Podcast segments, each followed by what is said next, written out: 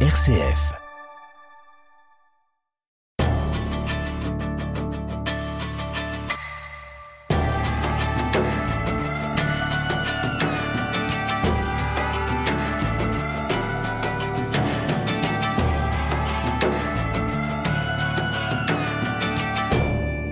Frère François Cassin-Gena Trévedi, bonjour et merci d'avoir quitté la sérénité de votre petit hameau du Cantal pour nous rejoindre ici à Paris.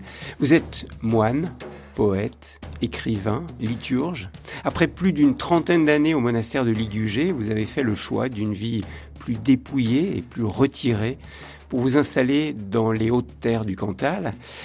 Alors que s'effondre tout un paysage religieux catholique en France, vous nous invitez non pas à déserter, mais à prendre de l'altitude. Le titre de votre nouveau livre, publié chez Albin Michel, est justement Propos d'altitude.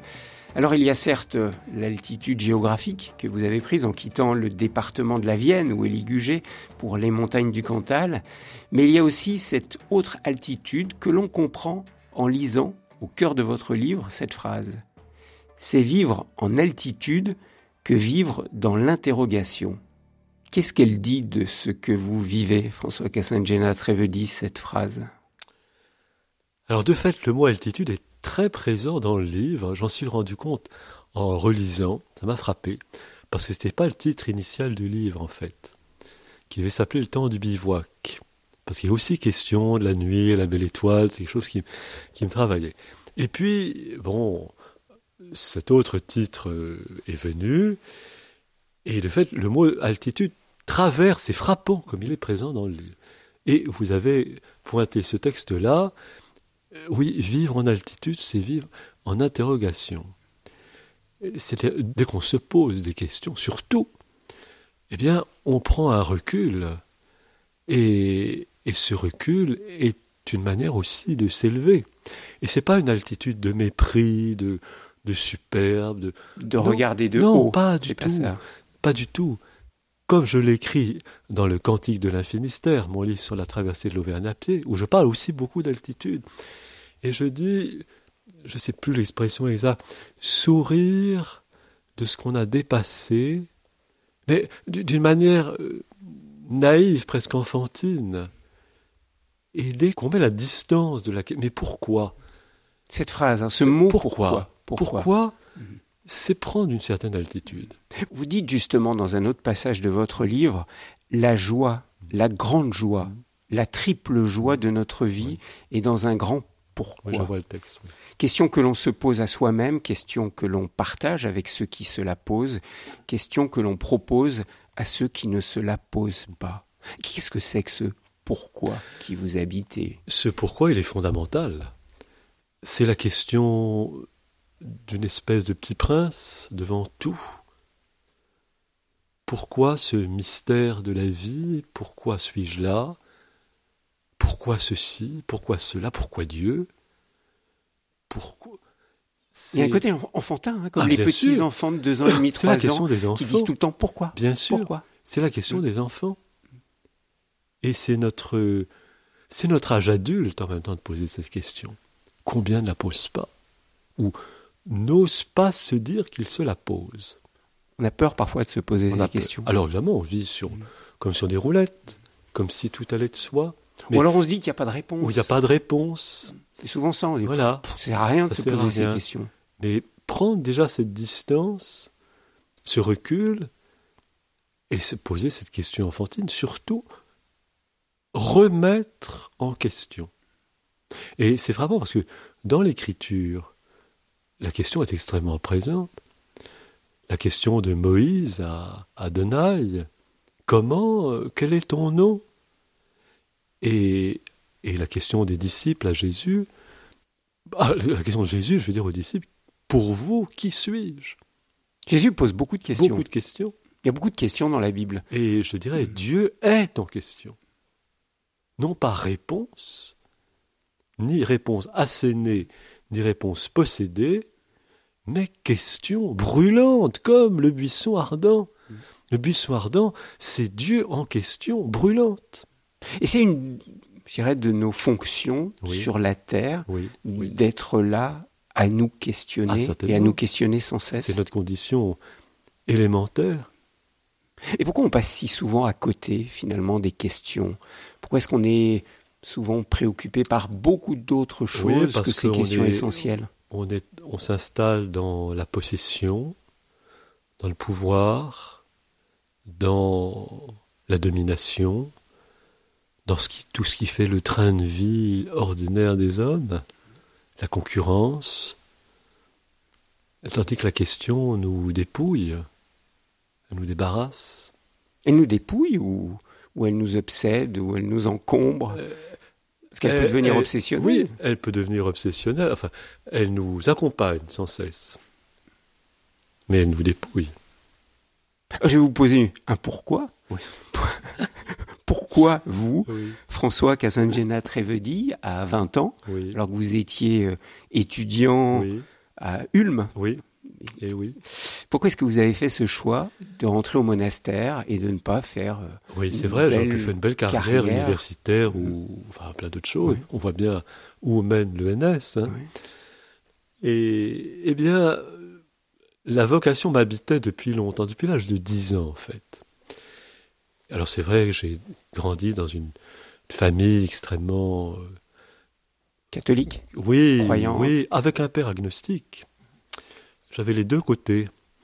Et une mère. euh, mais c'était une, une foi éveillée, extrêmement cultivée et éveillée. Père italien Et mère bretonne. et mère bretonne. Voilà, mère bretonne catholique, père italien agnostique. Oui, agnostique. Comme on est souvent en Italie, d'ailleurs. Le pape est prêt, mais.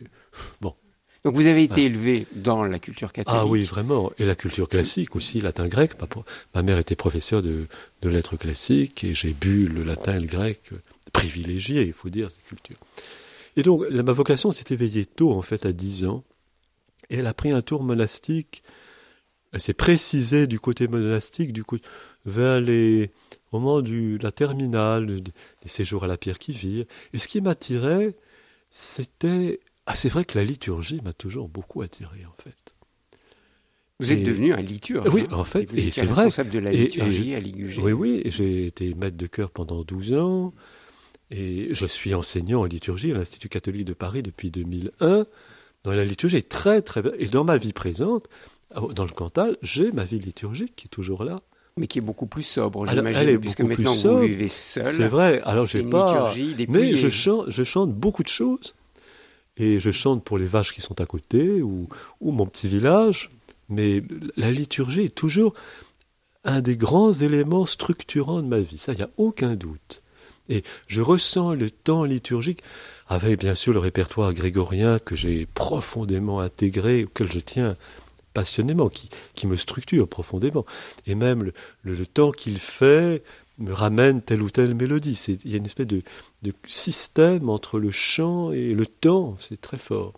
Mais vous vouliez, euh, François Casangena Trevedi, vous couper du monde quitter le monde, je prends cette expression. Alors je sais que vous ne l'aimez pas parce que vous dites on ne quitte jamais vraiment oui, le, c'est vrai. le monde. C'était Mais pas vous vouliez ça. quitter le monde à 20 ans? Non, c'était pas ça. C'était quelque chose de positif. C'était un attrait.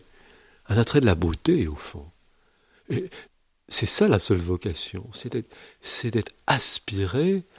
J'avais lu les confessions d'Augustin, je, euh, pétri de textes patristiques, de la beauté de la parole de Dieu, la beauté de l'écriture, que je connaissais déjà. J'avais commencé à fréquenter en hébreu déjà. Voilà. C'est ça qui m'a appelé. Mais quand vous utilisez ce mot de vocation, Oui. Qu'est-ce que ça veut dire? Je ne sais pas. C'est à quoi Un appel qui vous tombe Je ne sais pas. C'est une, Euh, un- une motion intérieure? Comment Oui, vous définiriez? Un désir. Le désir est fondamental dans notre vie.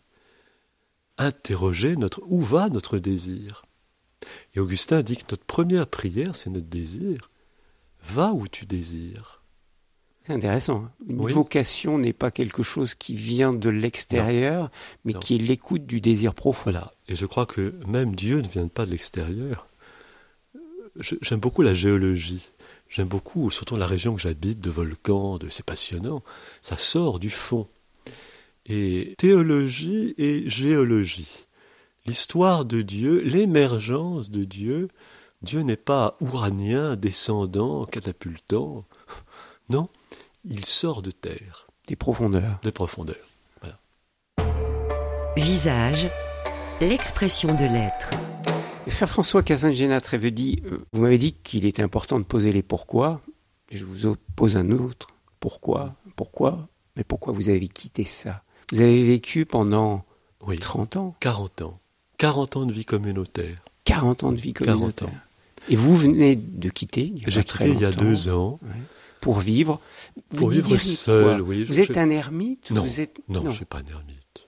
Mais vous vivez seul. Donc Je le... vis- Alors, je vis, euh, je vis, j'ai une vie relationnelle très importante en fait, mais dans un microcosme, un microcosme rural que j'aime passionnément, les éleveurs du Cantal. les éleveurs du Cantal. Et comme le père de Foucault était au milieu des Touaregs, moi je suis au milieu des éleveurs du Cantal, et j'y suis passionnément attaché. J'ai rejoint le lieu, au fond, auquel j'aspirais, je crois, depuis toujours. Parce que quand nous étions enfants, nous passions nos vacances partagées entre la mer, les origines La Bretagne. maternelles, la Bretagne, Mhm. et, et puis, à partir de 1969, le Mont d'Or, donc euh, dans le Puy-de-Dôme. Et à l'âge de 10 ans, j'ai découvert cette montagne, la merveille de la neige, des grands hivers, ensevelis, euh, le feu de bois, le, les brandes qu'on allait chercher pour faire le feu, dans une grande austérité. On n'avait pas de voiture, on faisait des courses à pied, tout ça. Et puis, et puis cette paysannerie, encore, euh, comment dire, la paysannerie auvergnate traditionnelle, des, des intérieurs sombres, et ça m'a marqué à jamais. Et je crois que j'ai un attachement, je n'hésite pas à dire, mystique, mystique, pour l'Auvergne. Ça veut dire quoi ça? Je sais pas. Mais c'est parce que mon cœur est engagé dedans. Je Il y, a, suis il y a demandé- un assortiment de mon être avec cette terre qui est rude et qui, qui est la parabole visible du clair-obscur dans lequel je vis spirituellement. Voilà. Wow, C'est beau ça, le clair-obscur. Oui. Parce que Dans je lequel vis pas, je vis pas dans un néon. hein. Je C'est-à-dire- suis pas dans des grandes. Je suis pas dans un siècle des Lumières. Je vis dans le clair-obscur. C'est-à-dire des moments Oui. lumineux. Le doute, le Et- doute a habité doute. ma vie profondément depuis l'âge de 13 ans.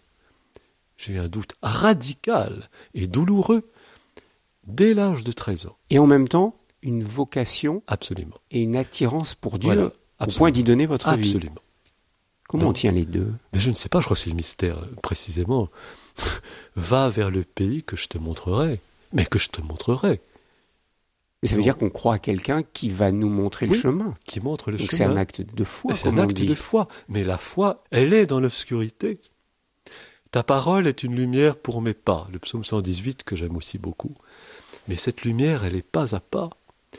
Et elle peut cohabiter avec, euh, avec un questionnement immense qui est toujours là. Mais ça veut dire qu'il y a eu quand même des moments, Oui. ou au moins un moment Oui. lumineux. Oui, il y a. Mais la, la lumière est contemporaine de l'obscurité. Elle, elle n'est pas ni avant ni après, mais on est dans les deux. C'est du soulage, ça. Oui, C'est comme un tableau de soulage. C'est vrai, c'est du soulage. Et j'aime beaucoup soulage. Ouais. Le noir Voilà, qui réfléchit la lumière. absolument. La vie spirituelle, c'est ça. C'est ça. C'est de l'obscurité. Oui. Et de cette beaucoup, obscurité jaillit la lumière. J'aime beaucoup le XVIIe siècle. Mon, mon écriture elle-même s'enracine beaucoup dans le XVIIe. Pour ceux qui ne connaissent pas, euh, les a- moralistes, euh, la bruyère. euh, voilà, c'est le, le terreau natal de mon écriture, surtout Pascal, que j'aime beaucoup. Et au XVIIe, beaucoup de tableaux qui représentent des clairs-obscurs. Philippe de, Ch- euh, de Champagne. Champaigne, euh, la Tour. Je me reconnais beaucoup dans cette atmosphère.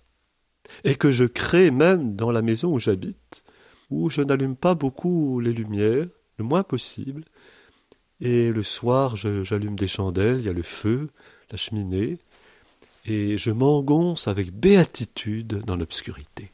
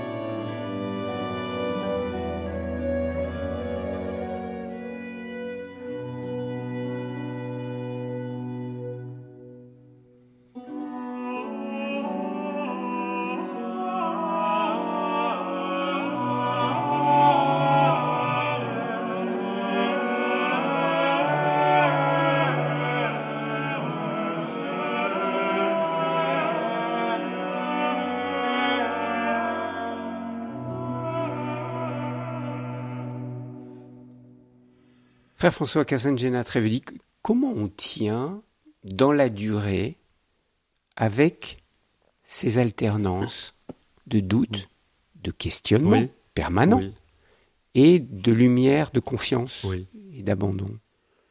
J'ai Oui. envie d'interroger le moine. Oui, bien hein, sûr. l'ancien oui, moine ça, de Oui, C'est bizarre de dire l'ancien moine, parce que vous êtes toujours moine Oui, je suis sans toujours être moine. moine dans une communauté. Oui. Vous, vous êtes, vous, définissez Je- encore je comme un moine. Encore moine. Et j'ai la sensation d'être plus moine que jamais. C'est étrange. Plus que jamais. Au sens propre du terme, là, j'ai vraiment monos, là, Ouais, vraiment. seul. Et d'avoir plus que jamais renoncé au monde. Je pense que l'expérience que je vis maintenant est plus que jamais celle d'un renoncement et d'un ensevelissement. Alors, c'est pas ça une belle formule littéraire, c'est quelque chose de vrai. Je pense que dans, dans mon tempérament, et c'est une affaire très profonde.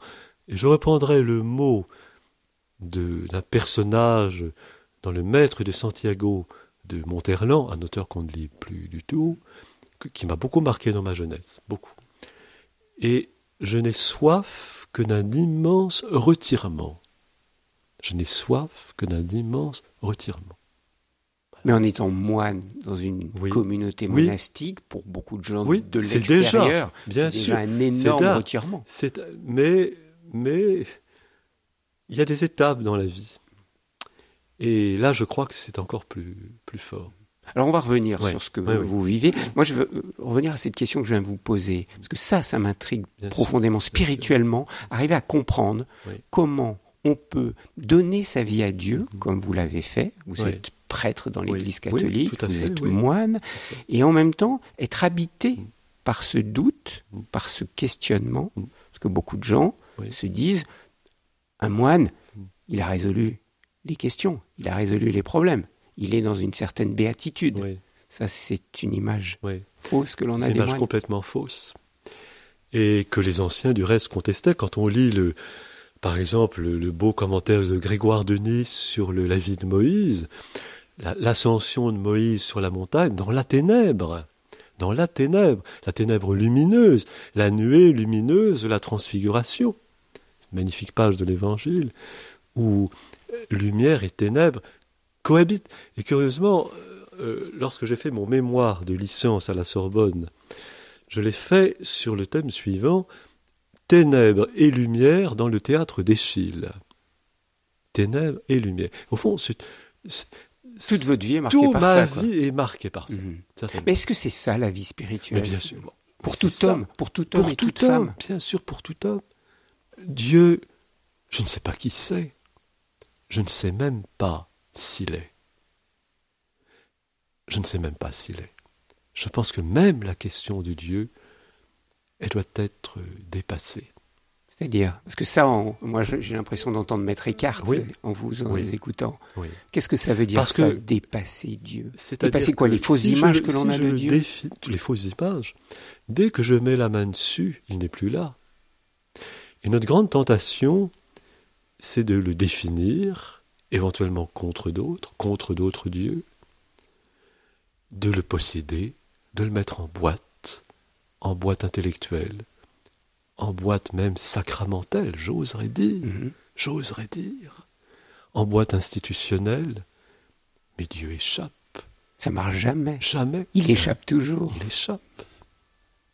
Le Cantique des Cantiques, un des plus beaux livres de la Bible, s'achève sur le verset suivant Fuis, mon bien-aimé, fuis. Le bien-aimé s'enfuit. Et pourtant, on est sans cesse invité à le chercher. Bien sûr, chercher, chercher Dieu. Et du reste, dans la règle de Saint Benoît, l'unique critère de vocation, c'est ça. S'il vraiment, il cherche Dieu. D'où le questionnement du début de notre échange. Joie, Chercher, c'est questionner. et le psaume, joie pour les cœurs qui cherchent Dieu. Mais on nous a souvent éduqués à ne pas trop questionner. Mm. Dans l'histoire de Oui, l'Église catholique, sûr, bien sûr, oui. il y a ce qu'on appelle le magistère qui donne des réponses. Et souvent des réponses toutes faites. Toutes faites. Moi, quand mon père me raconte le catéchisme de son enfance, c'était d'apprendre par cœur des réponses précises. Dieu est, points, Tup, je sais plus ce que c'était, mais lui le savait par cœur, il le récitait par cœur. Donc on a été quelque part invité à répéter, et non pas à questionner. L'Église catholique est encore dans cette posture-là aujourd'hui? Je pense qu'elle est encore beaucoup trop. Beaucoup trop. Dans une des préfaces liturgiques que j'aime beaucoup, euh, qui a dû changer dans la nouvelle traduction catastrophique d'ailleurs, cette nouvelle traduction, mais c'était Nos chants n'ajoutent rien à ce que tu es. Et je dirais, nos mots n'ajoutent rien à ce que tu es. Nos, nos mots n'emprisonnent pas le mystère de Dieu. Ils sont, comment dire, pas des garde-fous, mais des, repères, des, des, pilotis, mais ils n'emprisonnent pas. Et la manière dont on a dit Dieu au IVe siècle, dont on l'a dit au XIIIe, dont on l'a dit au Concile de Trente, dont on l'a dit à Vatican II, bien sûr, il y a une continuité, il y a une tradition au sens véritable du terme, et beau, mais nous ne pouvons pas vivre toujours sur les mêmes mots, sur les mêmes concepts, sur les mêmes, sur les mêmes formules. Mais est-ce que, est, que, excusez-moi, mais est-ce que ces manières de dire Dieu, oui. l'un, l'enferme, oui. et deux, opposent les hommes? Certainement, je suis d'accord sur les deux points. Parce qu'il y a tellement de manières différentes aujourd'hui, on en est encore plus conscient, d'entendre des hindous nous dire Dieu, d'entendre des musulmans nous dire Dieu, d'entendre des juifs nous dire Dieu. Nous ne sommes pas les propriétaires de Dieu. J'oserais dire que ce qui est important, c'est pas d'être catholique. Ce thème peut être, hélas, tellement réducteur.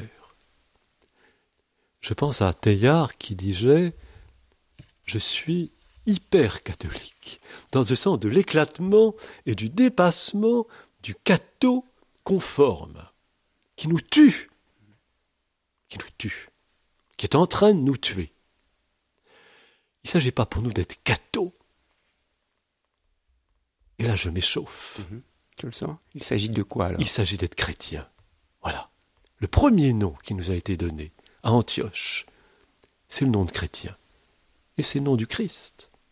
Il ne s'agit pas de vivre dans l'ecclésiastique, avec tout ce qu'il peut avoir de d'infâme, de puant, de sale, ce qu'on voit en ce moment.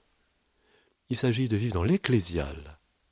Cette église que faire communion, faire communion, se rencontrer. Voilà, cette communauté de relations vraies, profondes que nous avons à bâtir, en osant nous dire nos doutes et nos questions, en osant nous tenir chaud les uns aux autres avec le froid qui nous saisit devant le mystère de l'existence.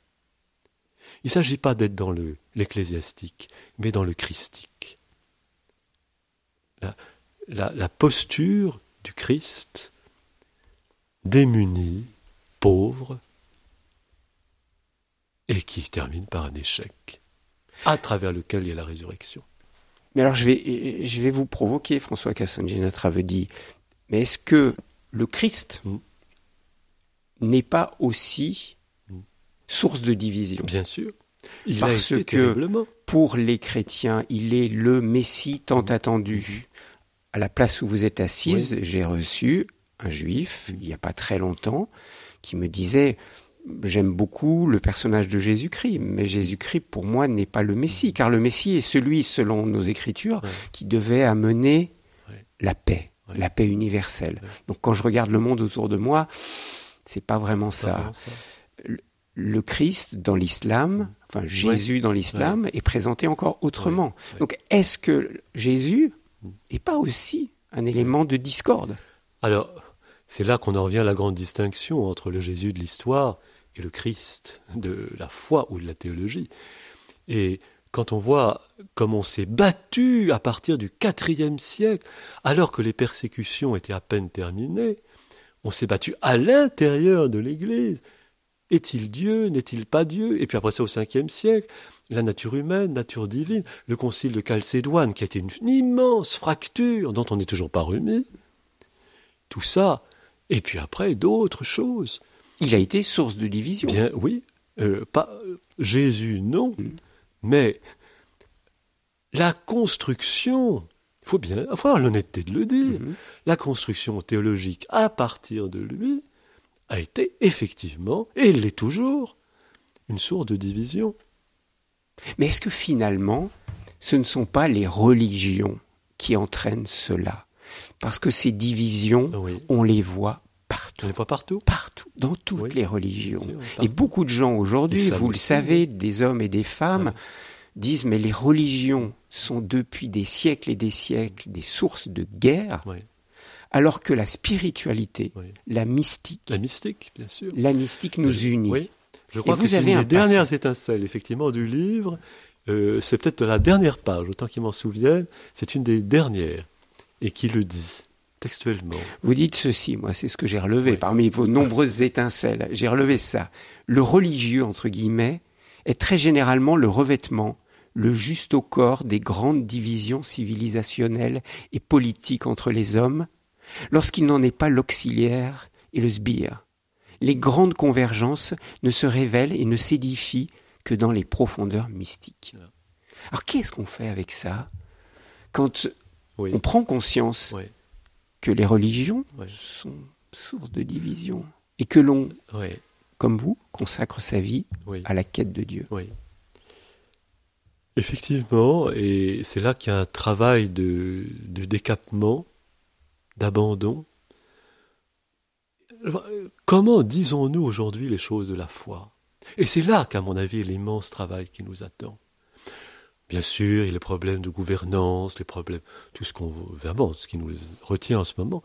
Mais notre grand travail, comment disons-nous honnêtement les choses de la foi? Qu'est-ce que nous voulons dire lorsque nous disons que Jésus est Dieu? Comment est-ce possible de le dire? C'est là comment parler la Trinité, ce mot qui n'est pas dans l'Écriture, Père, le Fils, l'Esprit, des mots qui nous sont donnés par l'Écriture. Comment pouvons-nous parler des fins dernières, la résurrection, alors que nous vivons sur beaucoup de mythologie en fait? Il y a énormément de mythologie dans notre discours.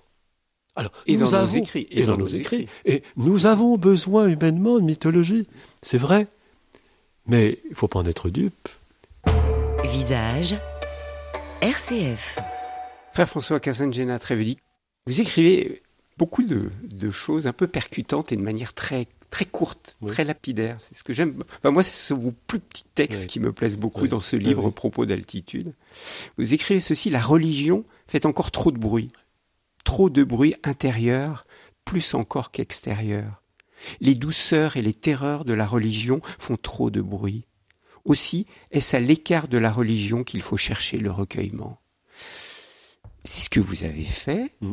Vous êtes mis à l'écart. Oui. Vous vivez, vous n'aimez pas le mot comme un ermite, mais vous vivez seul, oui, seul, euh, dans le Cantal.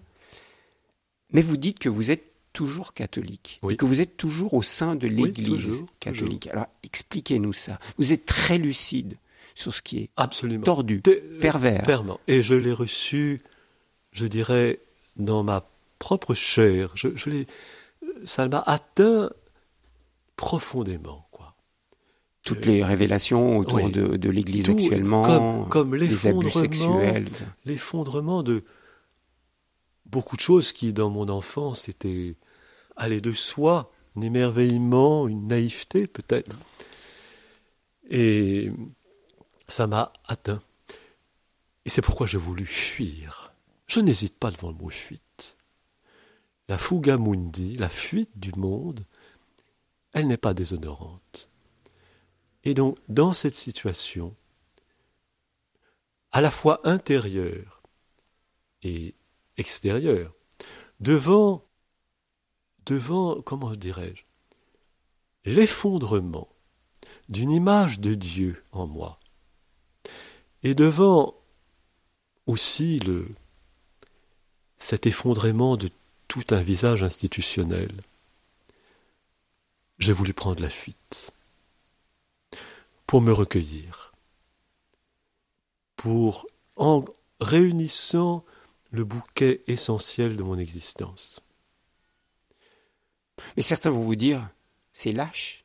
Oui, mais c'est pas lâche. Vous, vous, fuyez cette église alors qu'il faut la changer de Oui, l'intérieur. alors, c'est ça qui est extraordinaire, c'est que là où je suis, depuis un an, il se passe des choses. Et dans mon petit village, les gens se rendent compte que je suis cause de paix et qu'il y a plus de monde à l'église. Parce que je suis prêtre dans un milieu traditionnel, enfin au bon, au bon sens du terme, et je célèbre dans les petits villages qui m'environnent en ayant une parole très simple, très libre sur l'évangile. L'homélie au sens le plus fondamental du terme. J'essaie de dire les choses de la foi très simplement. Et à travers cela, eh bien, je crois que c'est du christique précisément qui parle. Et vous le faites à travers vos livres, Voilà. à travers euh, un Oui. blog. hein. Vous avez, Oui, vous c'est avez ça. tenu un blog. Et puis à travers ma propre vie, Mm. parce que euh, je vis comme un paysan et je partage cette vie de paysan. Je vais faire la traite des vaches, la descente des bêtes, le- et tout ça ensemble dans une micro, un monde microscopique fait signe. Mais frère François Casangena Trévedi, vous avez fait trois vœux Oui, quand vous êtes devenu Oui. moine. oui, Vous me dites qu'aujourd'hui vous êtes toujours moine, Oui. même si vous ne vivez plus dans une vrai. communauté. oui, Alors j'aimerais comprendre Oui. le sens qu'ont ces trois vœux oui, pour vous oui. et qui questionnent les hommes et les femmes modernes d'aujourd'hui. Alors vous avez fait le vœu de pauvreté. J'aimerais que vous m'expliquiez pourquoi c'est important oui. pour vous de vivre pauvrement. Alors, je suis propriétaire de ma maison. C'est déjà une richesse. C'est une richesse. Et paradoxalement, j'ai le sentiment de n'avoir jamais été aussi pauvre. Parce que je me confronte aux difficultés concrètes de la vie, le budget, les courses, je fais mes- ma cuisine, je- le chauffage. Au monastère, on peut vivre dans une inconscience totale. On met les pieds sous la table, on ne se rend pas trop compte des dépenses, on peut être exigeant. Mais quand on est là, confronté avec une carte bancaire, avec euh, il peut y avoir un vrai exercice de la pauvreté, paradoxalement. Et je pense vivre, effectivement, Plus Pauvre. pauvrement maintenant Plus que lorsque vous étiez moine. plus Mm. pauvrement. Mais qu'est-ce qu'elle cette pauvreté. Je vous la pose vraiment parce Oui. que moi, ça me taraude. J'ai la chance depuis plus de 40 ans de voyager dans le monde et d'avoir vu vraiment La pauvreté. la pauvreté Oui. en Afrique, en Asie, en Amérique latine. J'ai été dans des bidonvilles, j'ai vu des gens vraiment très pauvres qui n'ont qu'une idée, sortir de la pauvreté. Et l'Église ne cesse de dire heureux les pauvres, option préférentielle des pauvres, euh, vive la pauvreté oui. quelque part. Donc, e- expliquez-moi, parce que ça peut révolter. Ça peut révolter, mais très, très légitimement. Ce qu'il faudrait atteindre, je pense, déjà, c'est un mot que j'aime beaucoup, qui est celui de frugalité. Donc une vie euh, simple, sans besoin extraordinaire, avec le travail, le travail des mains, toute chose que- qui transparaît de la règle de Saint-Benoît. Et oui, vivre frugalement, Donc ne pas chercher toujours plus. non, non. Il faut peu de choses pour être heureux. Je vois mon expérience depuis, depuis plus d'un an, le travail dans le jardin. euh, et puis qu'est-ce qui nous rend heureux au fond? C'est des vraies relations humaines, des vraies amitiés. Voilà, on n'a pas besoin de grand-chose. Mais vous dites dans votre livre, rien ne désaltère autant que l'austérité. Hmm. Rien ne désaltère autant que l'austérité. C'est- L'austérité, Oui, ça paraît austère. Mais oui, c'est Et pourtant, vous dites que ça oui, désaltère. Qu'est-ce que vous mettez sur ce mot d'austérité? Eh bien, c'est proche de frugalité. Hein. C'est, je vois là où je, je n'ai ni voiture, ni télé, mais je suis. Je pense avoir, avoir trouvé une espèce de béatitude. Mais vous êtes riche, frère François. D'autres choses. Vous êtes riche intellectuellement. Oui, c'est sûr, Vous êtes riche spirituellement. C'est sûr. Vous êtes riche culturellement. C'est vrai, c'est vrai. Et cette richesse-là, il faut s'en défaire aussi? On ne peut pas s'en défaire. non, on peut pas s'en défaire, c'est pas possible. Mais elle peut se diffuser. Et je vois mon expérience présente, c'est que les personnes avec les, au milieu desquelles je vis pressentent bien cette richesse qui m'habite. Mais dans le sens inverse, c'est ça qui est extraordinaire, c'est que je suis en train, même moi, de m'en appauvrir. Dans une espèce de dépouillement, je n'aime pas qu'on me définisse comme un intellectuel. Si tant est que je l'ai jamais été, je ne le suis pas, en fait. Oui, mais vous avez une culture vaste. Vous parlez l'hébreu, le grec, le latin, le syriaque. Mais, mais cette culture euh, gravite dans quelque chose d'extrêmement simple et voilà, elle, elle ne m'encombre pas. Et pourquoi ça vous donne autant de joie d'être en humanité dans vos rencontres avec les éleveurs du Cantal? Oui, oui c'est une vraie béatitude. C'est pas une posture, ça. C'est vraiment quelque chose qui vous met en Et ça, ça m'a toujours habité.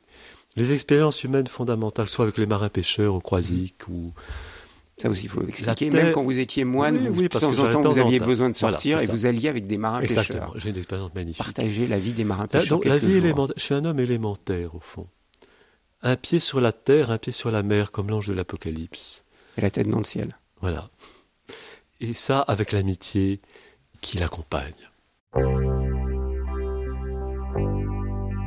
Now I've heard there was a secret chord that David played and it pleased the Lord.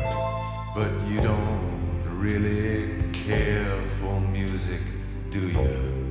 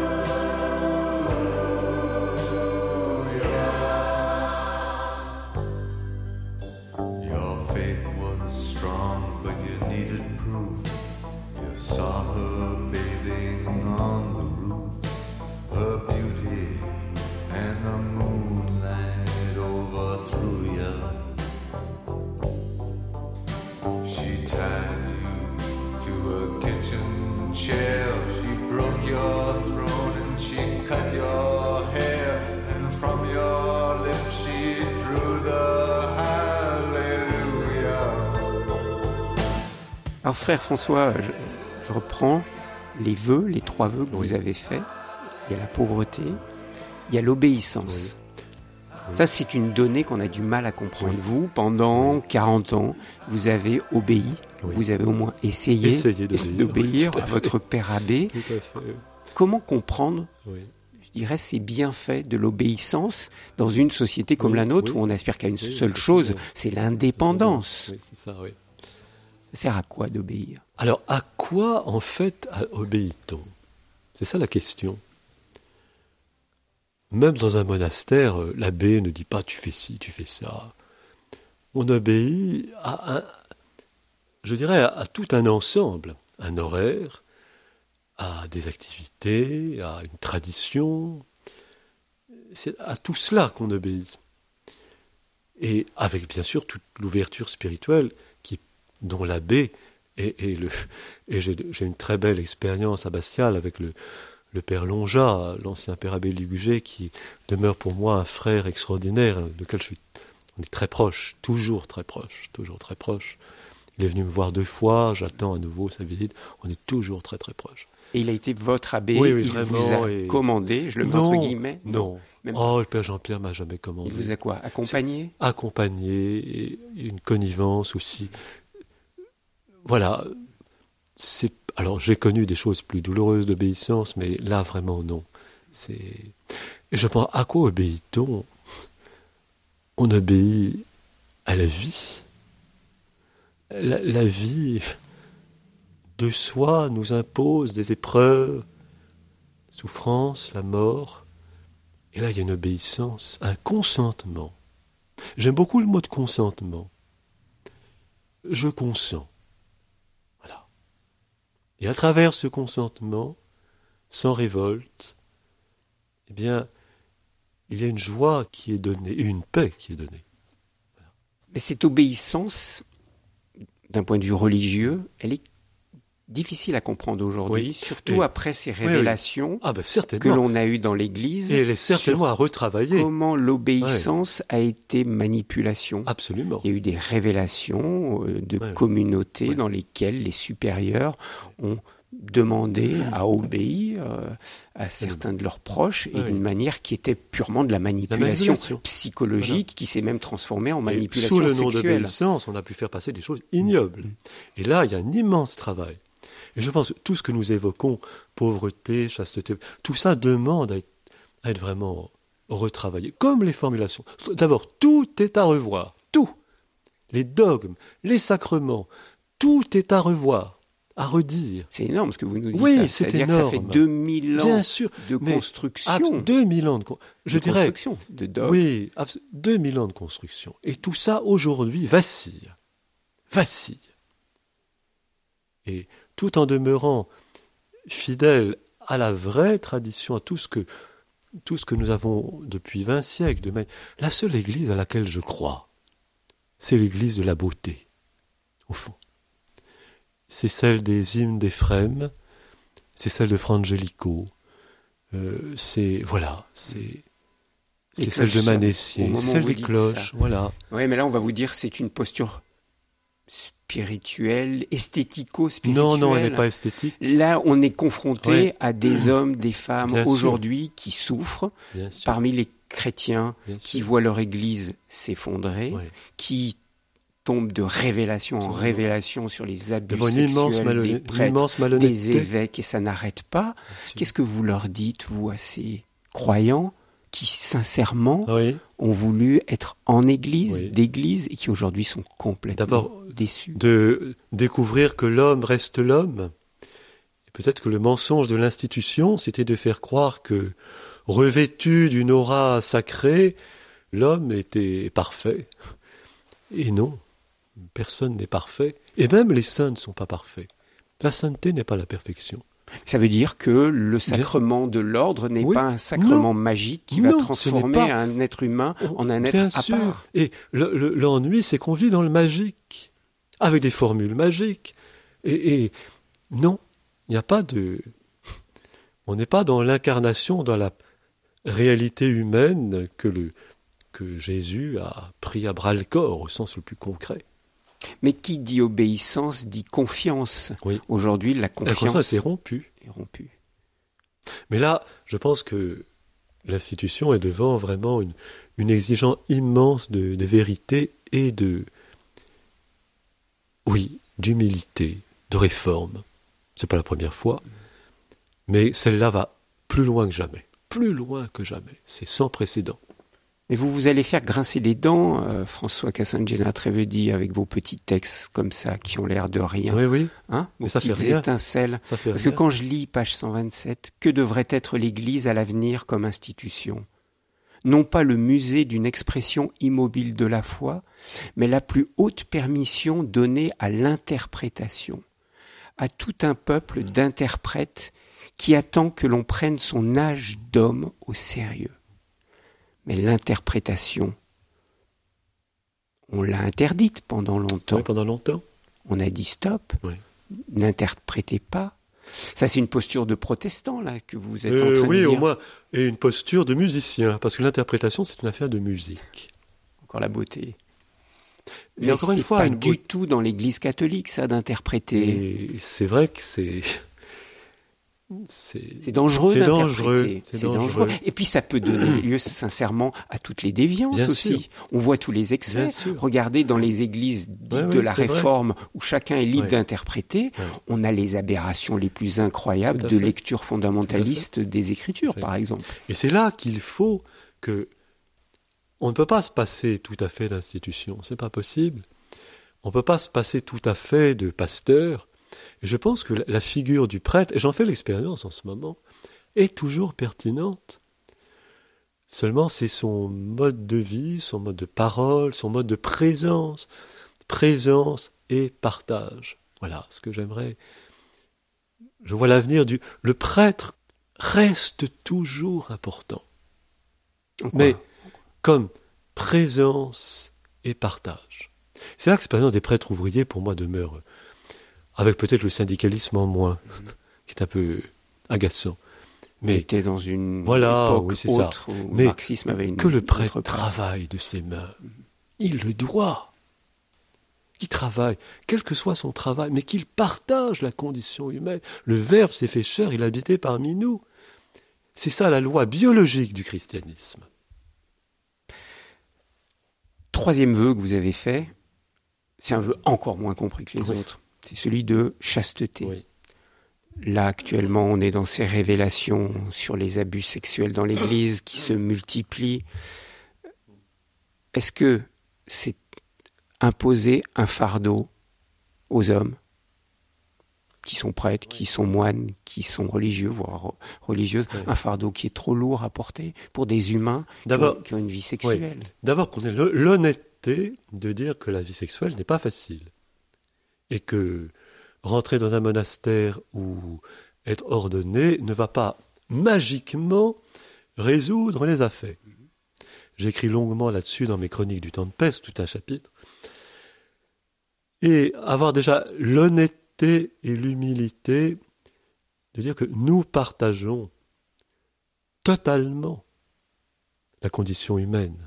Toutes les pulsions Absolument, sexuelles mais bien qui sûr. habitent les laïcs, sont là, vous les elles- portez, mais bien vous, sûr, prêtres, elles évêques, sont là, religieux, religieuses. Elles sont là. Mm. Elles sont là, c'est évident. Alors après, qu'on laisse le choix, qu'on puisse laisser le choix. Alors c'est vrai que la condition célibataire donne une liberté pour le ministère, pour le, je le, je le vois bien moi-même. Et après, que ce célibat soit accompagné, qu'il y ait une expérience de, oui, de la tendresse, de, de la relation humaine, qu'elle soit là. Mais c'est un chemin qui est difficile. On a du mal à comprendre qu'une religion comme le catholicisme, qui est une religion de l'amour et de l'incarnation, oui. incarnation, empêche des prêtres, des religieux, des religieuses de vivre une histoire d'amour incarné, c'est-à-dire qui inclut la sexualité. Oui. Co- Alors, Comment tenir ça aujourd'hui oui, oui, oui, Pas simplement dans notre société très sexualisée, sûr, mais simplement dans la vie d'hommes et de femmes. Tout à fait.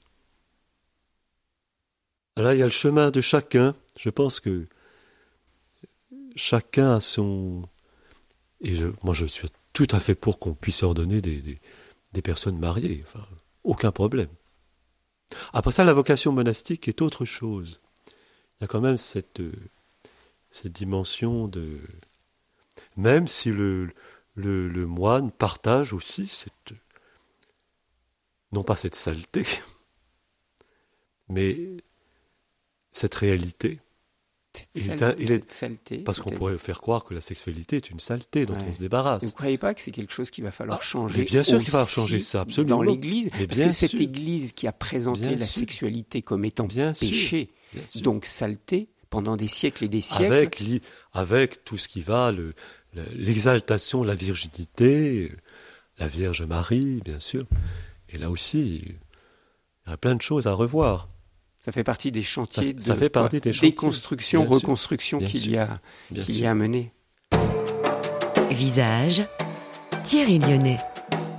J'aimerais qu'on parle, euh, François Cassangena Trévedi, maintenant plus de spiritualité, même si on a parlé Bien sûr. spiritualité depuis le, sûr, oui. le début. euh, pour vous qui êtes moine, c'est un choix aussi de vie de prière. Oui. J'aimerais savoir comment vous priez.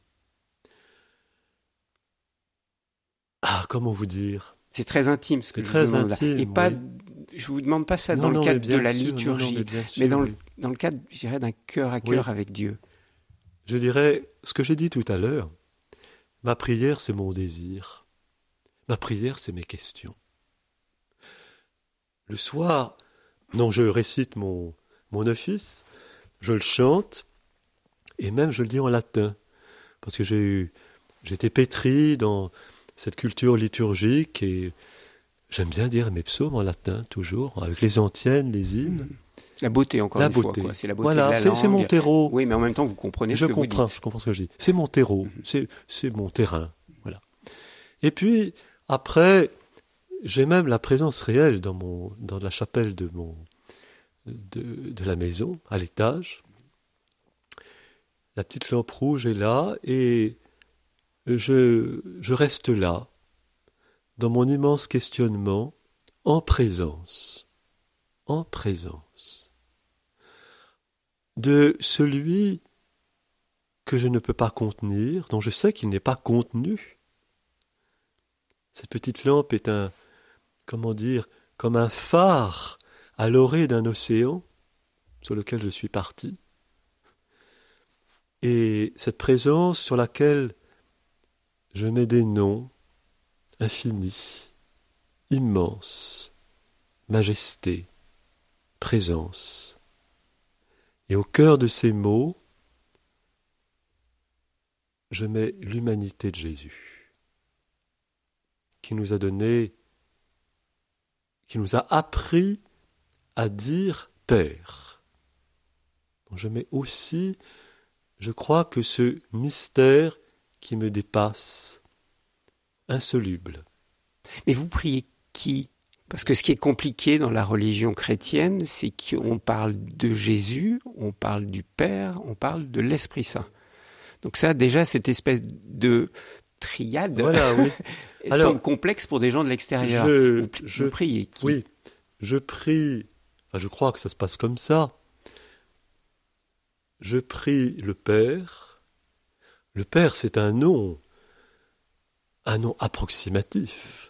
On a vu tout à l'heure que c'est l'inconnaissable, en fait. Inconnaissable. C'est l'au-delà de Mais Jésus nous a appris ce mot-là. Quand vous prierez, vous direz notre Père. Abba. Voilà. Donc, ce mot-là, je lui fais confiance. Donc, je prie dans la prière que Jésus m'a apprise. Donc, je prie le Père dans l'esprit filial qui traverse Jésus. Voilà.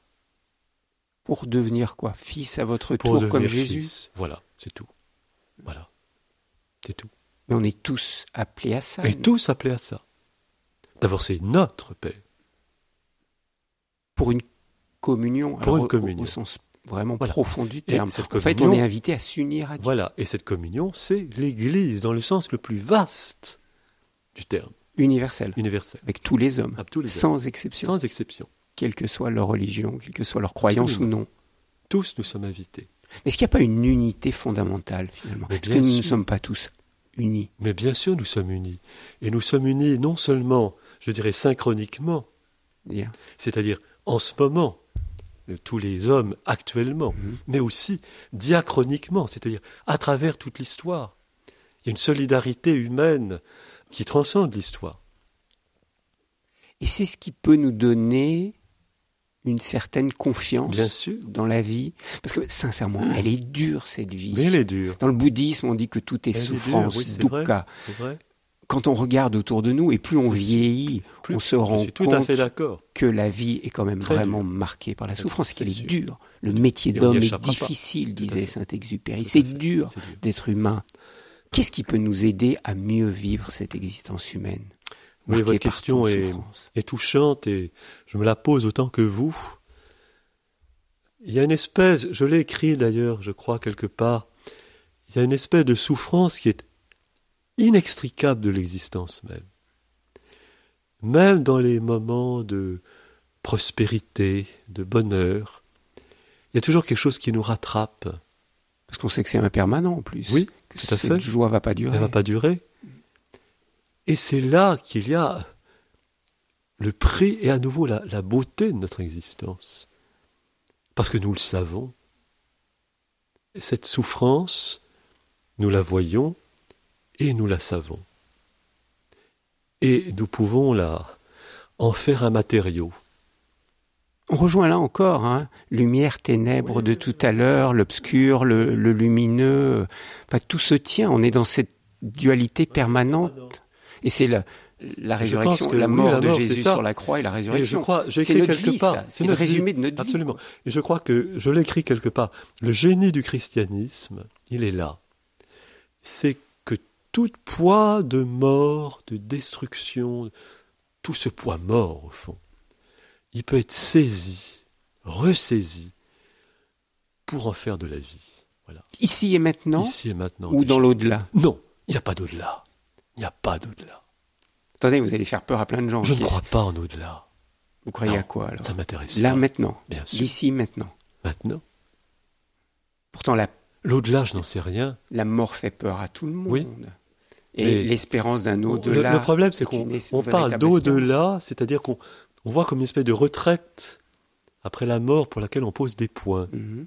Mais la mort nous fait entrer dans une dimension nouvelle. Ce qui est important, c'est pas l'au-delà, c'est pas la retraite après la mort, c'est pas l'assurance vie, c'est le royaume. Le royaume. C'est quoi ce mot?